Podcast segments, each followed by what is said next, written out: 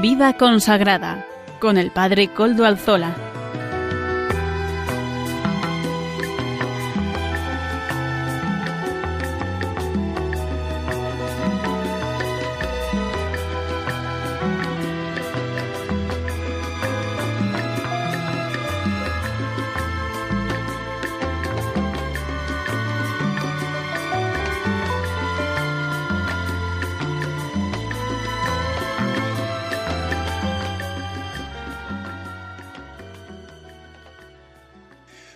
Buenas tardes, amigos, hermanos, oyentes. Hoy es jueves y son las cinco de la tarde, una hora menos en las Islas Canarias. En realidad, en realidad, son las cinco y un minuto en mi reloj. Es por tanto la hora de vida consagrada en Radio María. Les saluda con sumo gusto Padre Coldo Alzola, Trinitario, emitiendo desde Algorta, Vizcaya, como es habitual en mi caso, ¿verdad? Desde la parroquia del Santísimo Redentor. Y como ya es conocido para los oyentes del programa, al inicio del mismo nos encomendamos a quién? Pues al Beato Domingo Iturrate, cuyas eh, reliquias custodiamos en nuestro templo parroquial, este Beato Trinitario joven que hoy también nos hace de protector y de acompañante en nuestro programa. Saludo a quienes nos están ayudando en el control en Madrid. Gracias al servicio de ellos podemos emitir hoy también, como siempre, ¿verdad? Así que gracias a ustedes, em, servicio técnico de Radio María. Gracias, de verdad. Además, ustedes se pueden poner en contacto con el programa por medio del correo electrónico vidaconsagrada@radiomaria.es y recuerdo además que mm, pueden escucharnos también en diferido porque nuestro programa está en la web de podcast de Radio María. Allí suben nuestro podcast semanalmente y ahí lo pueden encontrar. Pues, es fácil buscarlo, es sencillo.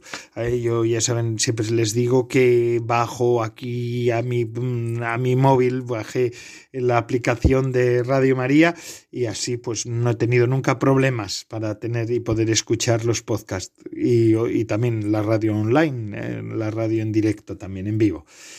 Hoy estamos en pleno verano ya, ¿no? Es agosto y por eso tenemos estos programas especiales del verano con nuestros colaboradores eh, del verano.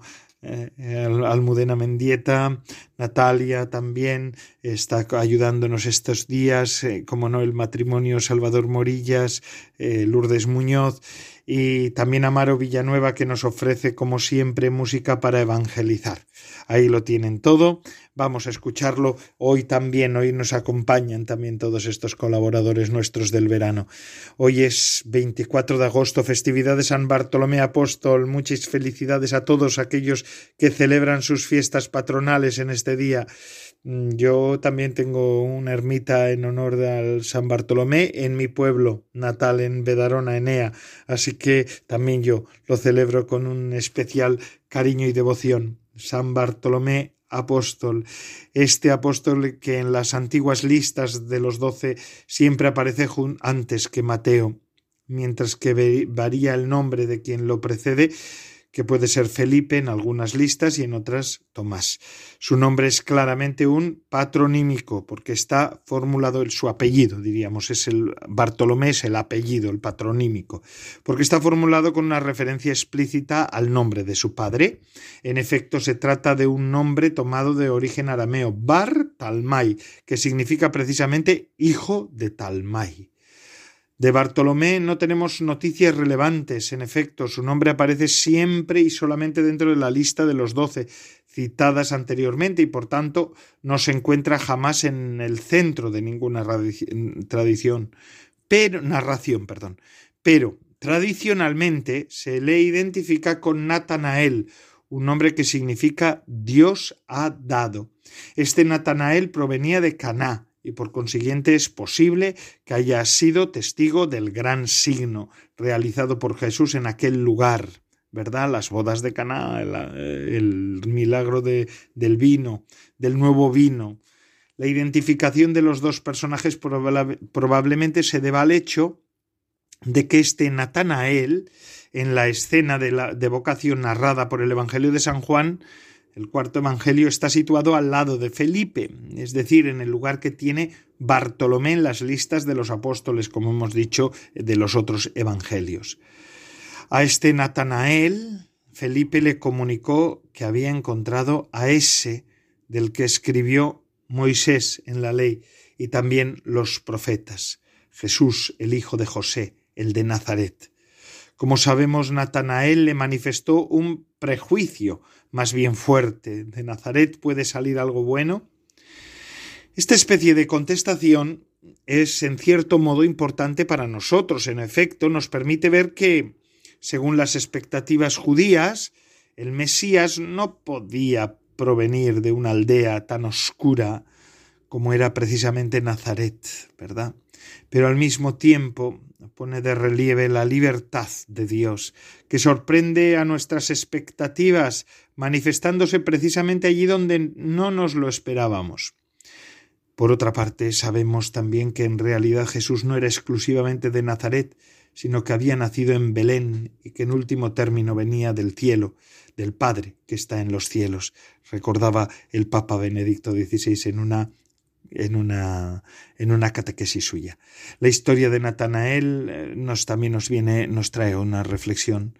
En nuestra relación con Jesús no debemos contentarnos solo con palabras. Felipe, en su réplica, dirige a Natanael una invitación significativa. Ven y lo verás. Nuestro conocimiento de Jesús necesita sobre todo de una experiencia viva, el, testimonio de los demás nos sostiene, es así, es bueno y es algo extraordinario.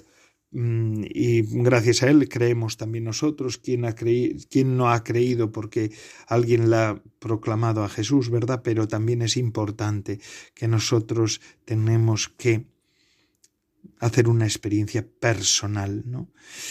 Eh, volviendo a esa escena, el evangelista nos refiere que cuando Jesús ve a, ve a Natanael acercarse, exclama, ¿no? Ahí tenéis un israelita de verdad, en quien no hay engaño. Se trata de un elogio que recuerda el texto de un salmo, dichoso el hombre en cuyo espíritu no hay fraude. Qué buenas palabras hoy también para el tiempo presente, ¿verdad? La autenticidad, la verdad, y la respuesta de Natanael en el Evangelio que hemos escuchado hoy en la misa, que vamos a escuchar, si los que no habéis ido todavía a misa, ¿de qué me conoces? La respuesta de Jesús no es inmediatamente comprensible, le dice, antes de que Felipe te llamara, cuando estabas debajo de la higuera te vi. No sabemos qué había sucedido bajo esa higuera. Es evidente que se trata de un momento decisivo en la vida de Natanael. Aquí tenemos que pensar también en nuestras higueras. ¿Cuál es mi higuera? ¿Cuál es tu higuera? ¿Cuál es ese momento decisivo? Y es verdad, ¿eh? es verdad que yo que hablo ahora con mucha gente que también ha hecho camino de conversión en muchos casos, a veces es un momento decisivo, es algo singular lo que hace cambiar a las personas. Ahí los seres humanos vamos trazando nuestra biografía con momentos significativos de nuestra, de nuestra vida, ¿no? Eso es una cosa fundamental, fundamental. Y así se nos presenta también, ¿no? Pues eso es importante. Eh, pues la cuestión es que estamos hablando de Bartolomé, Natanael, según informaciones él además después, pues en el texto lo, hemos, lo vamos a escuchar hoy en la misa o lo hemos escuchado ya, quienes hemos podido celebrar la Eucaristía para estas horas, pues mm, nos, nos encontramos con que al final lo proclama a Jesús como maestro, como rey, como profeta, y así da su vida. Según una información después recibida de Eusebio en el siglo IV, un tal Panteno habría encontrado incluso en la India signos de la presencia de Bartolomé. En la tradición posterior, a partir de la Edad Media, se impuso la narración de su muerte desollado, que llegó a ser muy popular. Pensemos en las conocidísimas escenas del juicio final en la capilla Sistina, en la que Miguel Ángel pintó a San Bartolomé sosteniendo en su mano izquierda su propia piel, en la cual el artista dejó eh, su autorretrato. El retrato de eh, Miguel Ángel está en ese, en ese San Bartolomé que se que es representado en la capilla Sistina. Hoy sus reliquias se veneran en Roma, en la iglesia dedicada a él en la isla Tiberina, ¿no?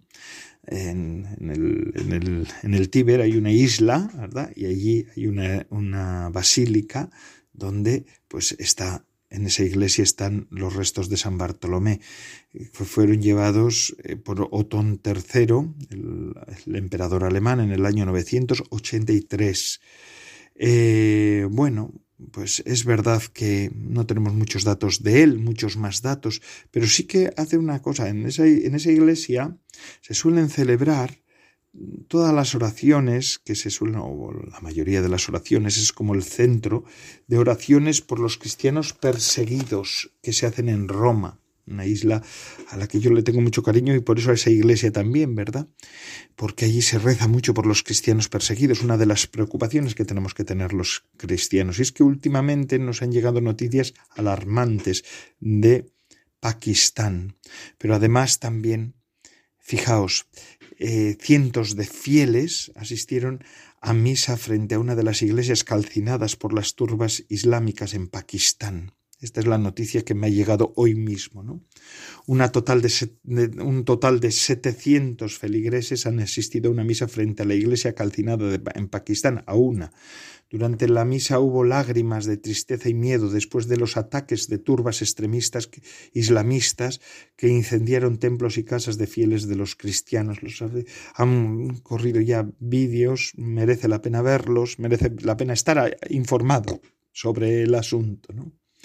En medio de fuertes medidas de seguridad, el obispo de Faisalabad, Monseñor Indrias Remat, presidió la Eucaristía celebrada en las calles de Jarambala, donde el pasado miércoles 16 de agosto, el pasado miércoles, miles de personas tuvieron que huir al ser atacadas. Hasta 24 iglesias, cientos de hogares y un cementerio cristianos fueron los objetivos de un ataque desencadenado por la presunta profanación del Corán por parte de dos cristianos. Presunta. Muchas veces estas son falsas eh, acusaciones contra los cristianos. Hablamos de uno de los peores brotes de persecución sufridos en Pakistán en toda una generación. Tras la celebración de la misa frente a la iglesia calcinada en Pakistán, exactamente en el exterior de la iglesia católica de San Pablo, un líder de la comunidad cristiana cuyo nombre no se revela por motivos de seguridad, ha comunicado a la Fundación eh, Pontificia pues Ayuda a la Iglesia Necesitada, la mayoría de la gente estaba llorando en misa. Fue un momento muy doloroso pero una oportunidad para compartir con los demás nuestro dolor por la pérdida de nuestra y, nuestra tristeza, ¿verdad?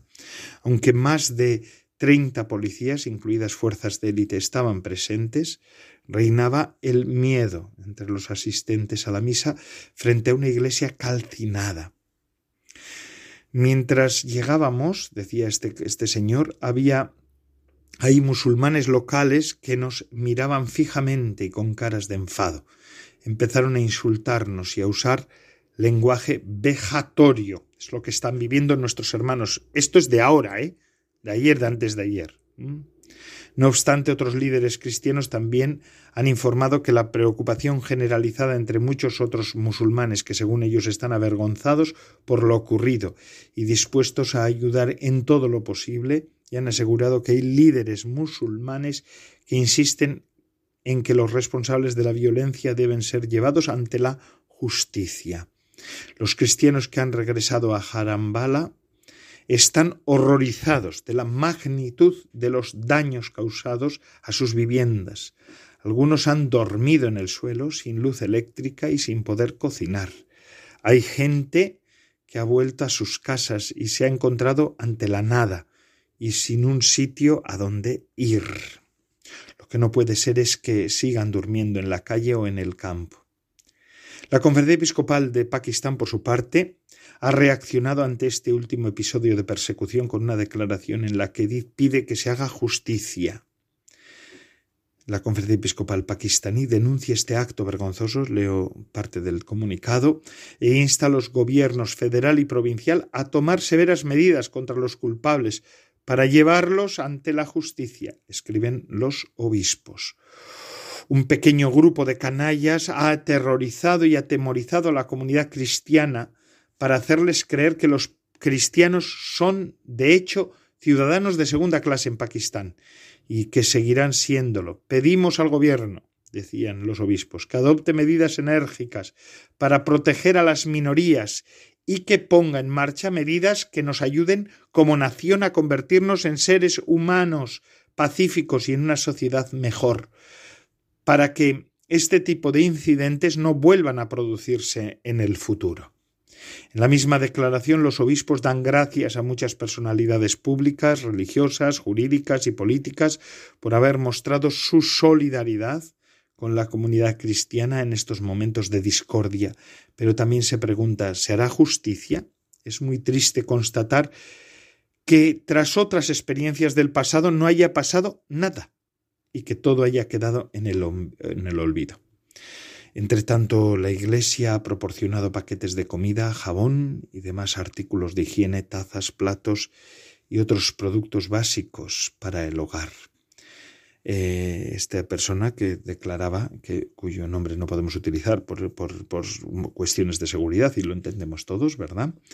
Ha dicho muchas familias se quedan sin comer, pues no tienen hornillos, por lo que ni siquiera pueden hacer té están psicológicamente muy afectados y asustados. Esto hoy mismo, ¿eh? Hoy mismo, estos días.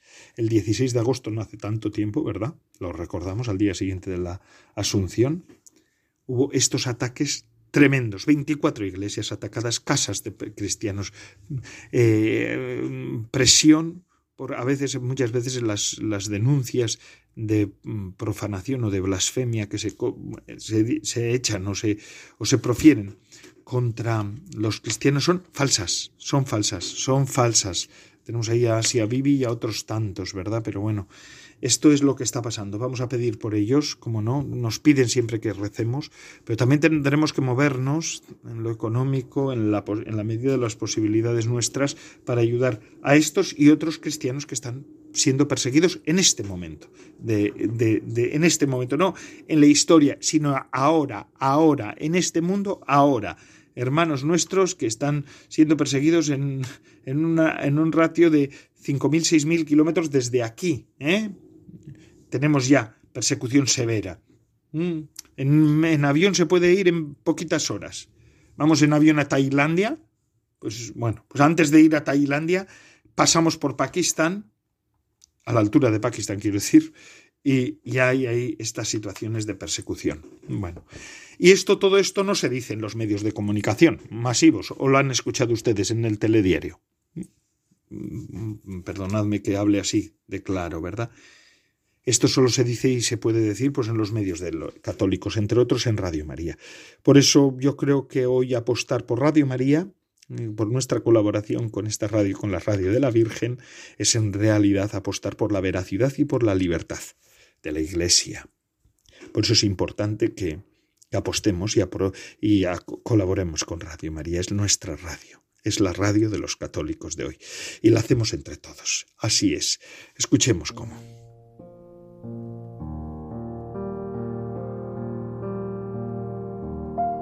Para que tú puedas descansar en el Señor, Radio María no deja de trabajar durante el verano y te acompaña en cualquier lugar o circunstancia de tu vida.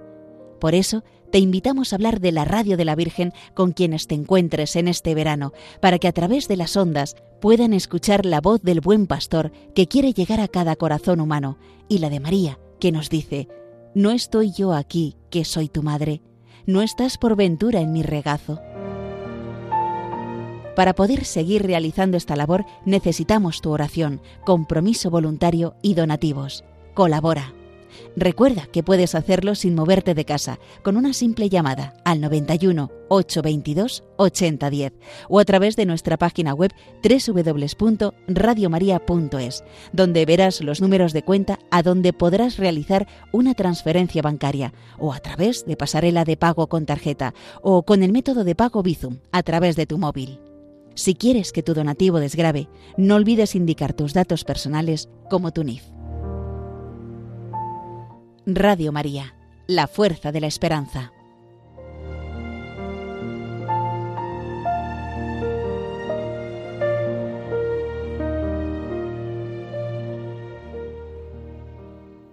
Gracias, Radio María.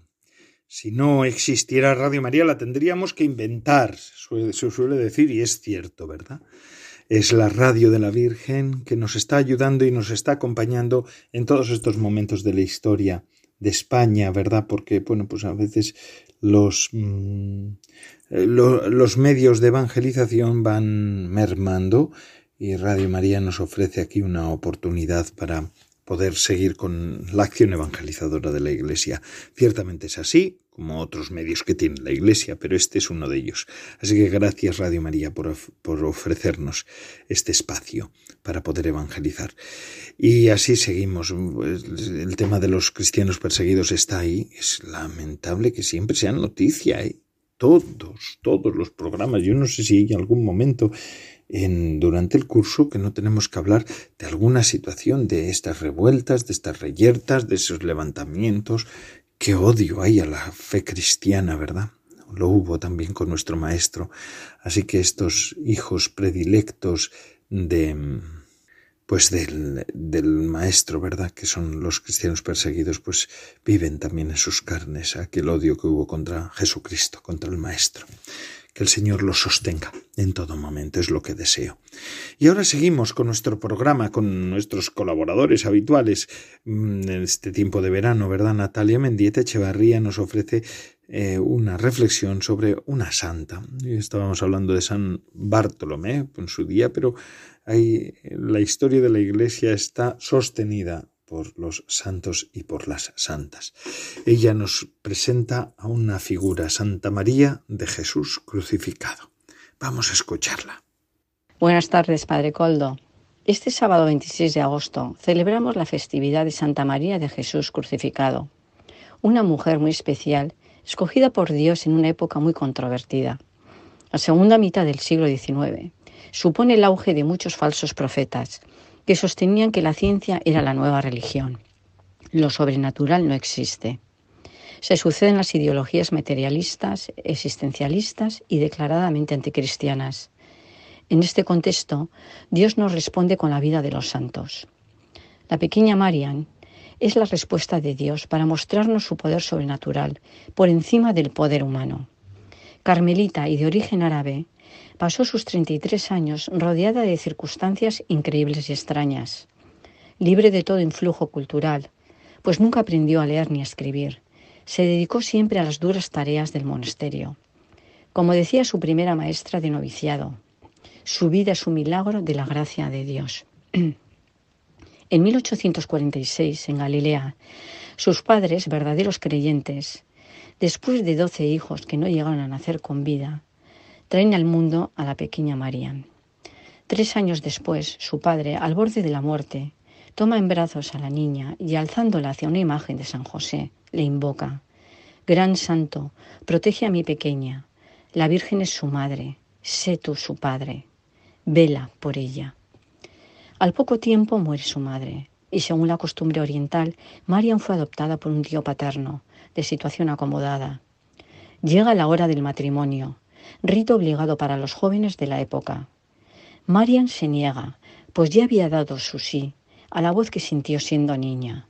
Si quieres entregarme tu corazón, yo permaneceré contigo para siempre. La familia no lo podía entender. La ira de su tío fue tan grande que la joven fue tratada y vejada como los esclavos de la casa. Y el confesor llegó hasta a negarle la absolución y a prohibirle la comunión. Después de tres meses de sufrimientos, Marian trató de escribir a su hermano Pablo, que se encontraba en Palestina a través de un siervo musulmán. El criado conocía los sufrimientos de la joven y le exhortaba a abandonar su religión. Marian se negó rotundamente. El hombre, encolerizado, desenvainó su espada y le cortó la garganta. Para desembarazarse del cadáver, lo envolvió en una sábana y lo depositó en una oscura senda en las afueras del pueblo. Lo que sucedió después lo contó Marian muchos años después. Decía que le pareció entrar en el paraíso y una voz le había dicho, tu libro no ha sido terminado de escribir. Y de repente se encontró en una gruta donde pasó varios días víctima de la fiebre, asistida por una mujer joven que parecía ser una religiosa y que vestía un velo celeste. Luego desveló que había sido la propia Virgen María quien le había cuidado. Dieciséis años después del hecho, un célebre médico, ateo, al constatar que le faltaban algunos anillos en la tráquea, dirá, un Dios debe existir, porque nadie en el mundo, sin un milagro, podría sobrevivir después de una herida como esta. Con apenas trece años, se convierte en una pobre criada, dedicada a ayudar a familias pobres, llegando a mendigar para poder sostenerles. En 1863 aceptó la invitación a entrar en el noviciado de las Hermanas de San José. La mayor parte del tiempo lo pasaba en la cocina o en la lavandería. En estas circunstancias, a menudo se sucedían los éxtasis y las visiones. Entre el jueves y el viernes, en sus manos y en sus pies aparecían estigmas sangrantes, que ella los consideraba enfermedad, y escondía sus heridas con sumo cuidado, avergonzándose de ellas. Pensando en la lepra, le decía a su superiora, Madre, no se me acerque, de otro modo contraerá mi enfermedad. Y ésta, ante tal ingenuidad, le respondía, Esté tranquila, hija mía, no es probable que yo lo contraiga. La aconsejaron entrar en el Carmelo, pensando que la clausura la podría proteger mejor de la curiosidad del mundo. Toma el nombre de hermana María de Jesús crucificado. Algunas veces se confesaba de no saber orar.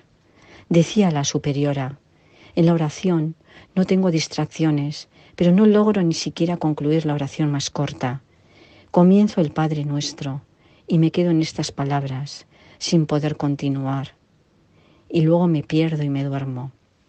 Sobre los estigmas, cuando recomenzaban a sangrar, le colocaban paños blancos para secarle la sangre y sobre el paño la mancha de sangre tomaba la forma de un corazón sobre el cual aparecía una cruz.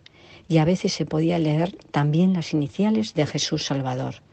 Son reliquias que se conservan todavía. Se sentía un extraordinario afecto por el Papa Pío IX, a quien llamaba mi padre, y parecía conocer todos los sufrimientos que aquejaban a la Iglesia en las diversas partes del mundo y hasta presentía y evitó algunos peligros que amenazaron a las personas que se encontraban en torno al Papa o incluso a edificios del Vaticano. Lo que impresionaba en ella era el candor propio de una niña, pero interiormente era probada con fuerzas disgregadoras. El demonio se esforzaba por todos los medios de convencerla de su indignidad, de su infidelidad, de la falta de vocación. La impulsaba hacia la desesperación y a veces la obligaba a comportamientos tan extraños a los cuales no estaba acostumbrada. En esos momentos era reducida a la nada en el sentido más humillante del término. Se vieron obligados a someterla a exorcismos. Se desencadenaban durísimas batallas que duraban meses, luchas durante las cuales el demonio trataba de arrancarle de la boca alguna queja contra Dios. Y Marian refutaba obstinadamente diciendo, Oh Jesús, lamento no sufrir suficientemente por ti. Luego, después de la lucha, le embargaba una paz absoluta.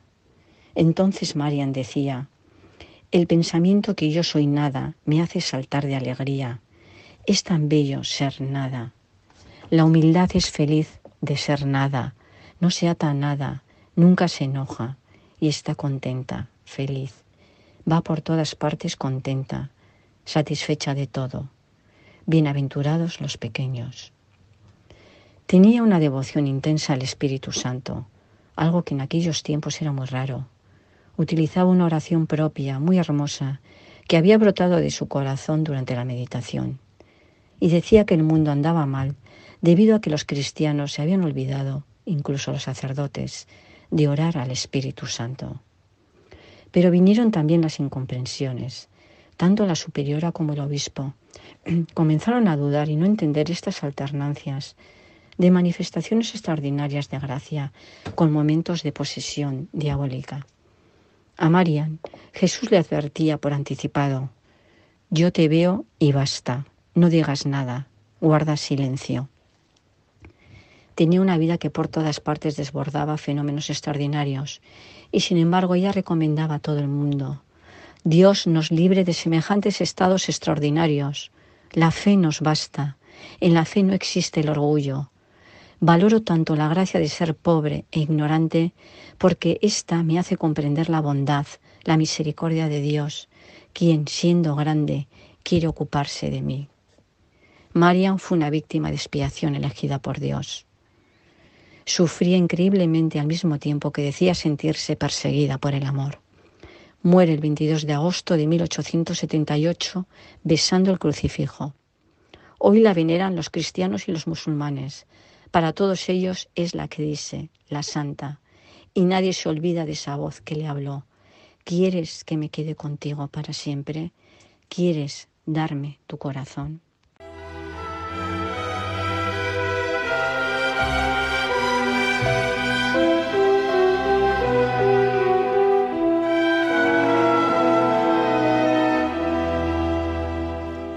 Gracias Natalia Mendieta Echevarría por estas palabras, por esta figura que nos presenta Santa María de Jesús crucificado. Y así, pues seguimos con nuestro programa. Tenemos todavía más contenidos que los vamos a ir escuchando y desgranando durante todo este tiempo que es nuestro tiempo, el tiempo de Radio María, de vida consagrada, el programa en el que estás, que les acompaño también Padre Coldo Alzola, Trinitario ¿eh? como me suelo presentar, pues vuelvo a hacerlo también por si alguno se ha sumado eh, a mitad del programa, porque eso suele pasar en la radio, ¿verdad? Cuando uno va entrando y dice, ahí va, ¿en qué programa estoy? Pues mira, hoy es el programa de vida consagrada de Radio María y aquí les habla un servidor, Padre Coldo Alzola. Gracias Natalia Mendieta Echevarría y ahora pasamos a otro colaborador, en este caso Amaro Villanueva, quien como todas las semanas nos ofrece música para evangelizar, esos acordes nuevos que nos hablan del, de la fe de siempre, que es la fe en Jesucristo resucitado. Adelante, Amaro.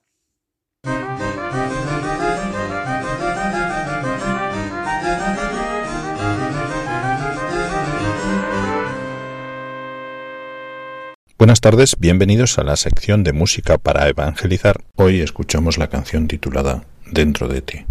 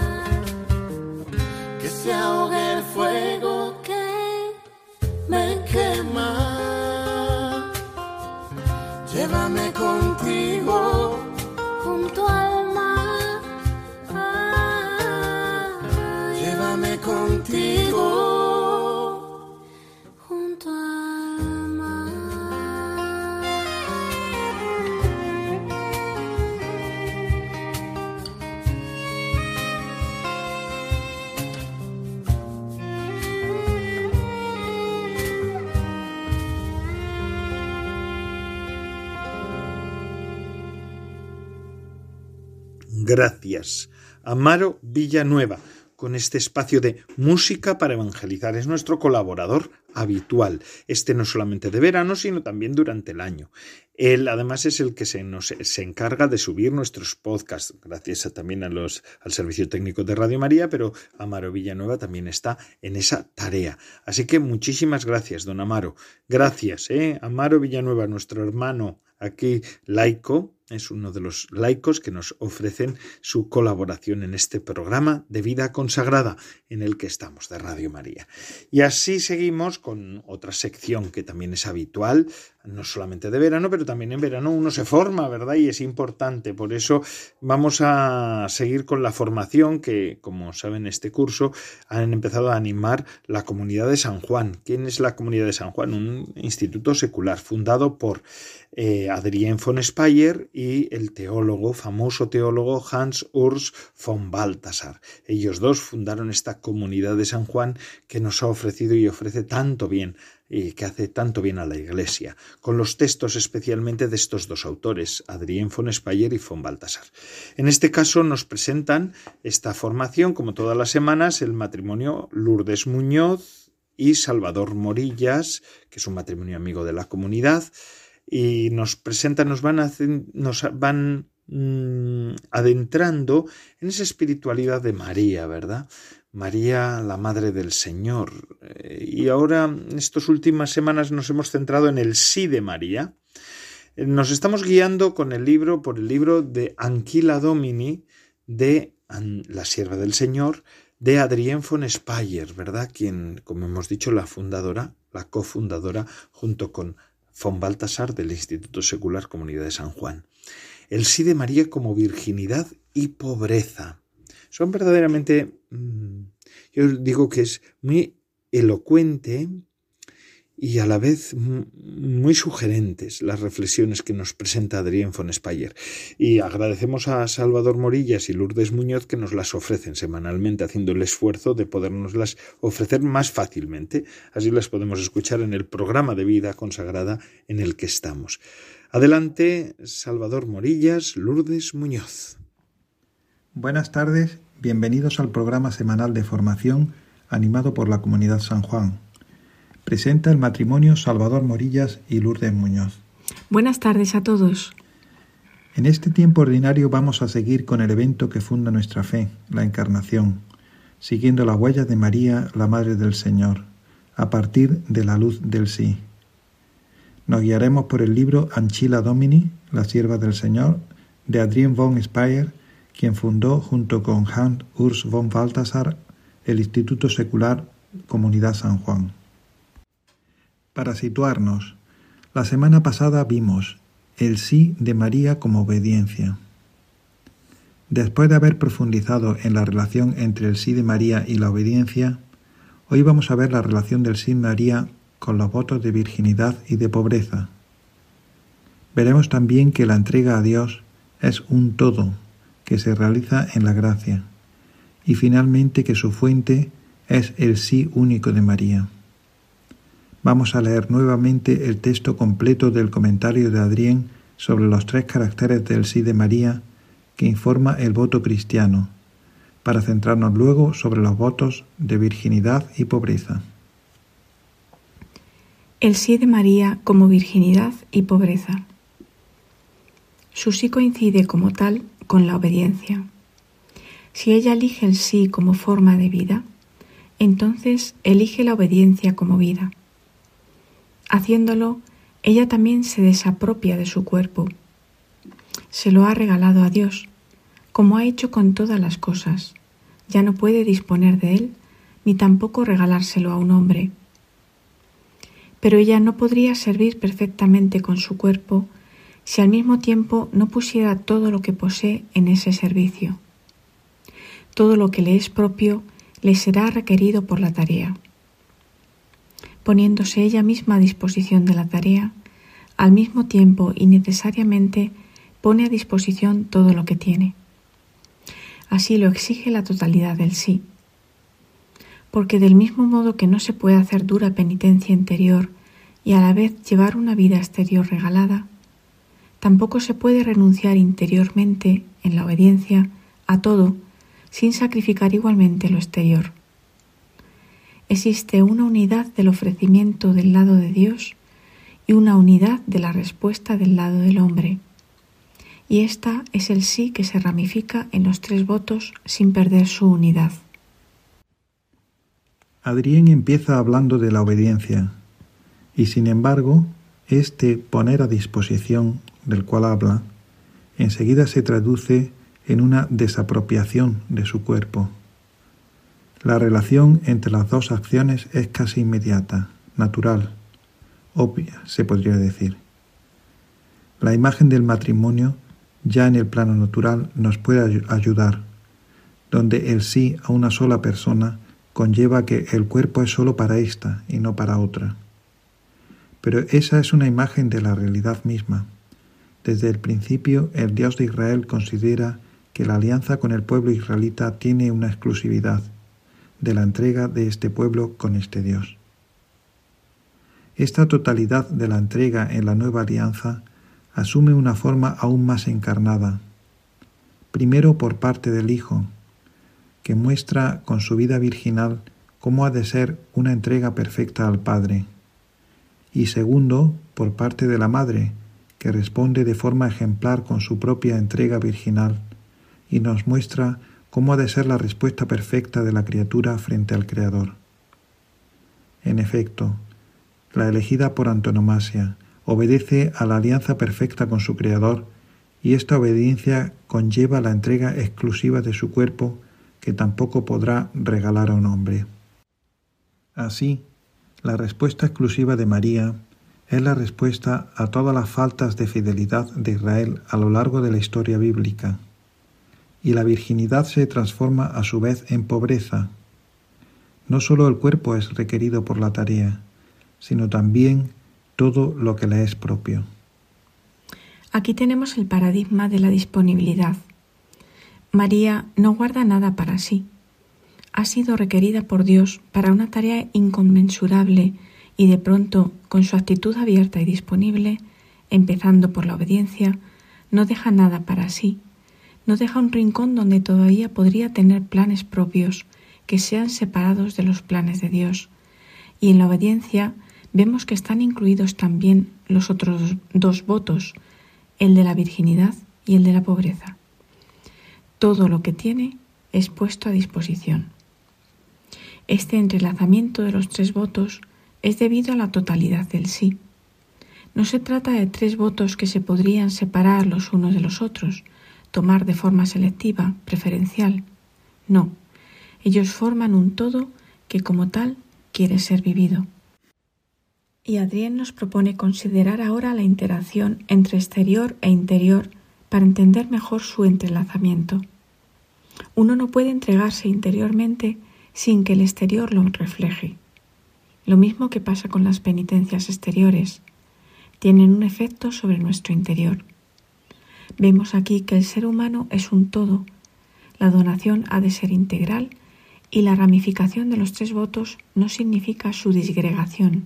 No, ellos permanecen unidos bajo el sí. Finalmente, todo se resume en la correspondencia entre la actitud del hombre, una idea esta muy importante para Adrien, y la actitud de Dios. Dios ha entregado todo al hombre, ha entregado su único Hijo para nuestra redención. Y en María podemos responder con la misma totalidad, recordando que nuestra oferta siempre será, en la gracia, justamente sólo respuesta a este ofrecimiento primario y originario. Con esto terminamos hoy nuestra lectura y comentario del libro de Adrien von Speyer, Anchila Domini, la sierva del Señor. Este libro, de donde son extraídas las meditaciones que acabamos de escuchar, se puede descargar en la página web baltasarspire.org. Les esperamos el próximo jueves para seguir con las contemplaciones marianas de Adrien von Speyer. Les saluda el matrimonio Salvador Morillas y Lourdes Muñoz. Buenas tardes a todos.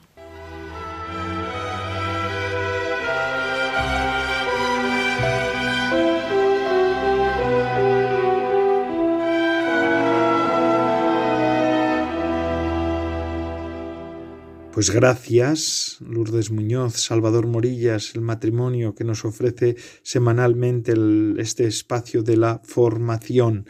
Anquila Domini, la sierva del Señor de Adrien von Speyer, fundadora junto con Hans Urs von Baltasar del Instituto Secular Comunidad de San Juan. Gracias porque nos han ofrecido esta, este espacio de formación. Y ahora seguimos. Ya nos queda poquito de programa, pero todavía tenemos algunos minutos y los vamos a aprovechar. Y en este caso con una nueva colaboradora, ya sabéis, colaboradora de verano, Almudena Mendieta. Ella nos habla mm, de textos de la Biblia, sus reflexiones tienen más un carácter bíblico. En concreto nos va a hablar de la casa del Padre, desde esa oración de Jesús, el Padre nuestro. Nuestro Padre no se nos presenta. Vamos a oír qué es lo que nos ofrece hoy Almudena Mendieta. Buenas tardes, Padre Coldo. Hoy vamos a hablar de la verdad absoluta del Padre. Jesús nos habla de su Padre constantemente en el Evangelio. Su Padre es el que le dice lo que debe hacer, cuándo y cómo debe de realizarlo. Jesús le escucha atentamente en su oración filial y silenciosa. Jesús, como diríamos ahora, está conectado por wifi con el Padre. Su conexión es permanente y llega la información, la sabiduría del Padre constantemente. Él sabe quién es, su Hijo amado, sabe a qué ha venido a la tierra, sabe cuál va a ser su final en la tierra y sabe que va a vencer el mal con el amor y con el bien. Él lo sabe y lo hace suyo, por lo que nunca se encuentra solo, ni siente desesperación, porque conoce todo y sabe que viene a salvar al género humano. El Padre le envía y él acepta la misión con paz y alegría. La fuerza espiritual de nuestra alma es muy superior a la de nuestro cuerpo caduco. Si el alma está muerta, ya no tenemos ninguna conexión con el Padre, y por lo tanto tampoco con nuestra salvación, que es el Hijo. Ya no hay wifi, y la información y saber lo sacamos de otras fuentes, no de Dios. No tenemos conexión. Ya toda nuestra información es sesgada, limitada, imperfecta. Ya no tenemos capacidad de reconocer la verdad. Todo son dudas, oscuridad, y no sabemos elegir lo que nos conviene. La planta está muerta, no tiene agua, abono, y todos los cuidados necesarios para sobrevivir en esta tierra. El cuerpo sobrevive, pero el alma no sobrevive. Somos como cuerpos vivientes en un mundo materialista donde reina el pecado. Pero Dios tiene paciencia y espera que volvamos al Padre. Piensa en el bien de sus hijos, que llama con voz fuerte para que vengan de todas partes, aplazando todas las ocupaciones por una más importante, la única que es verdaderamente grande y útil, honrar al Señor y Padre. En esto se comprende que somos hermanos. De esto, con testimonio delicado, surge el orden y el compromiso de amar al prójimo como a uno mismo. ¿No nos hemos visto nunca? ¿No sabíamos unos de otros? Así es. Pero si estamos aquí, porque somos hijos del único Padre que quiere congregarnos en su casa para el banquete pascual. Entonces, aunque no sea con los sentidos materiales, sí ciertamente con la parte superior espiritual, sentimos que somos iguales, hermanos, provenientes de uno solo, y nos amamos por tanto como si hubiéramos crecido juntos. Y esta unión de amor nuestra es anticipación de la otra, más perfecta, de que gozaremos en el reino de los cielos, bajo la mirada de Dios, abrazados todos por su amor. Jesús, Hijo de Dios y del hombre, con nosotros, hombres hijos de Dios. Él, primogénito con nosotros, hermanos amados, sobre toda humana medida, hasta hacerse cordero por los pecados de los hombres. Recordemos también nosotros que gozamos en el momento presente de nuestra fraterna unión en la casa del Padre la Iglesia, a los que están lejos y también a los hermanos nuestros en el Señor y en el origen. Tengámoslos en nuestro corazón, llevemos en nuestro corazón ante el altar santo a los ausentes, oremos por los lejanos, oremos también por las almas que pertenecen a hombres que no saben siquiera que tienen un alma y que son hijos de uno solo. Todas las almas del mundo gritan en las prisiones de los cuerpos hacia el Altísimo, alzan en oscura cárcel su gemido hacia la luz. Nosotros que estamos en la luz de la fe verdadera, tengamos misericordia de ellos y oremos. Padre nuestro que estás en los cielos, sea santificado por toda la humanidad tu nombre. Conocedor tu nombre es encaminarse hacia la santidad. Haz, Padre Santo, que los gentiles y paganos conozcan tu existencia y que vengan a Dios, a ti. Padre, guíanos por la estrella de Jacob, por la estrella de la mañana, por el Rey del Redentor de la estirpe de David, por tu ungido, ya ofrecido y consagrado para ser víctima por los pecados del mundo, que vengan como los tres sabios de entonces, de un tiempo ya lejano, pero no inoperante, porque nada de lo que tiene algo que ver con la venida de la redención al mundo es inoperante.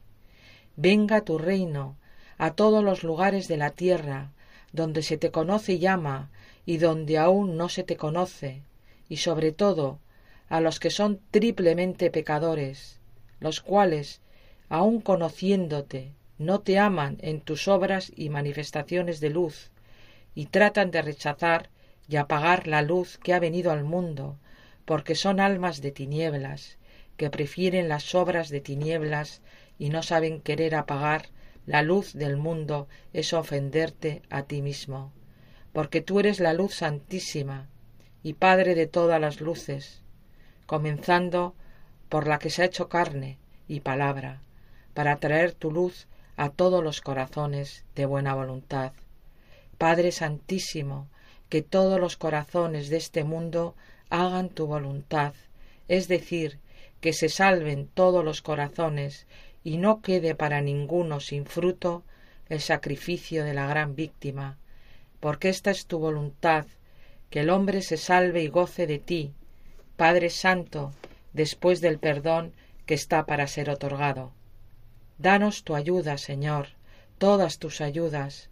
Ayuda a todos los que esperan, a los que no saben esperar, a los pecadores, con el arrepentimiento que salva, a los paganos, con la herida de tu llamada que estremece. Ayuda a los infelices, a los reclusos, a los desterrados, a los enfermos en el cuerpo o en el espíritu, a todos. Tú que eres el todo, porque el tiempo de la misericordia ha llegado.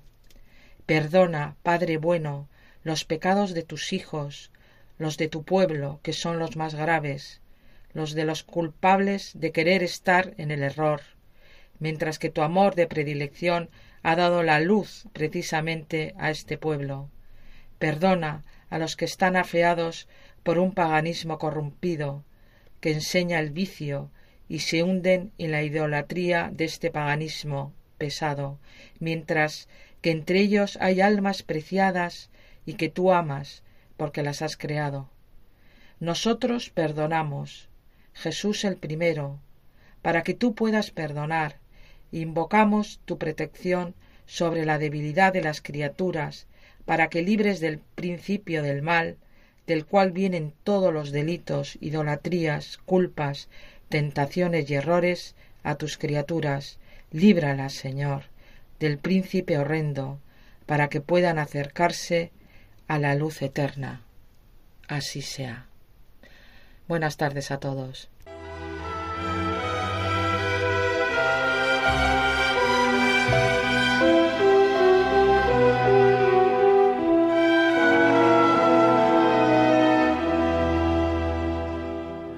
Muchas gracias Almudena Mendieta por esta colaboración en este verano, ¿verdad? Nos ayuda también a seguir profundizando en estos programas especiales de vida consagrada del verano. Y así ya, pues casi casi hemos acabado y bueno, ya de hecho ya hemos acabado. Es el tiempo, de, ya se nos echa la hora encima, es lo que nos pasa siempre. La hora que rápido se va, ¿verdad? Pero bueno, bendito sea, que sea así, que sea así. Hermanos queridos, el programa de vida consagrada de Radio María, pues una semana más ha concluido. Gracias a todos ustedes porque nos siguen y porque nos ofrecen su fidelidad, nos hacen nos hacen entender que, que, que, cuentan con nosotros en su día a día y eso es algo importante. Radio María está feliz por tener un grupo de oyentes como el de ustedes y en, personalmente también lo digo. Así que gracias por, por ser oyentes de Radio María y oyentes del programa de vida consagrada en el que estamos. Y sin más, se despide de todos ustedes Padre Coldo Alzola, un servidor trinitario Recen por mí. Yo lo hago por ustedes. Hasta la semana que viene, si Dios lo quiere.